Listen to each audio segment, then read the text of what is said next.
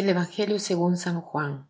Había entre los fariseos un hombre llamado Nicodemo, que era uno de los notables entre los judíos. Fue de noche a ver a Jesús y le dijo, Maestro, sabemos que tú has venido de parte de Dios para enseñar, porque nadie puede realizar los signos que tú haces si Dios no está con él. Jesús le respondió, Te aseguro que el que no renace de lo alto no puede ver el reino de Dios. Nicodemo le preguntó, ¿cómo un hombre puede nacer cuando ya es viejo? ¿Acaso puede entrar por segunda vez en el seno de su madre y volver a nacer? Jesús le respondió, Te aseguro que el que no nace del agua y del espíritu no puede entrar en el reino de Dios. Lo que nace de la carne es carne, lo que nace del espíritu es espíritu. No te extrañes de que te haya dicho, ustedes tienen que renacer de lo alto. El viento sopla donde quiere. Tú oyes su voz, pero no sabes de dónde viene ni a dónde va. Lo mismo sucede con todo el que ha nacido del Espíritu.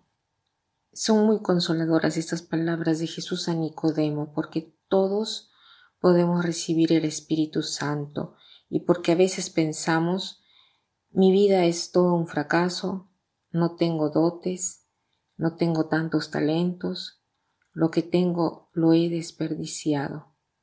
Pero el Señor nos dice esto, tú que estás desconsolado, tú que estás desilusionado, tú que piensas que tu vida es un fracaso, tú puedes hacer de tu vida un milagro grande cuando haces animar de tu vida por el Espíritu Santo. Si te haces animar, si haces animar tu vida por el Espíritu Santo, tu vida cambiará completamente. ¿Y cómo nos damos cuenta?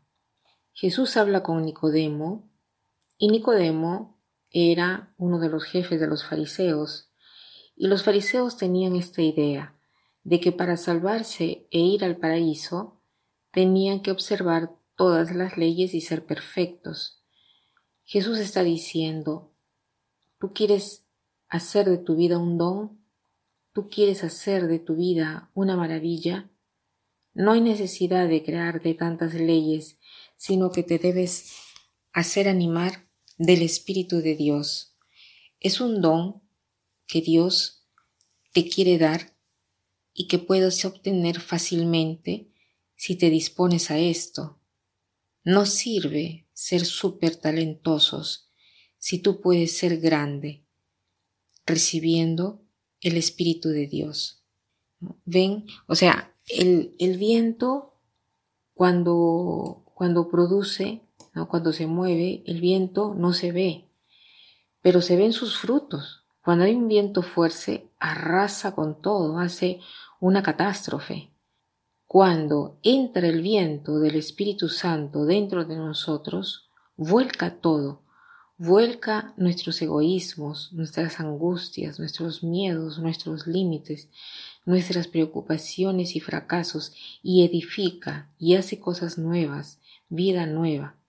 Y el viento en la Biblia, ¿no? Quiere decir luach, que no solo quiere decir viento, sino respiro. El mismo respiro de Dios la misma vida de Dios, ¿no?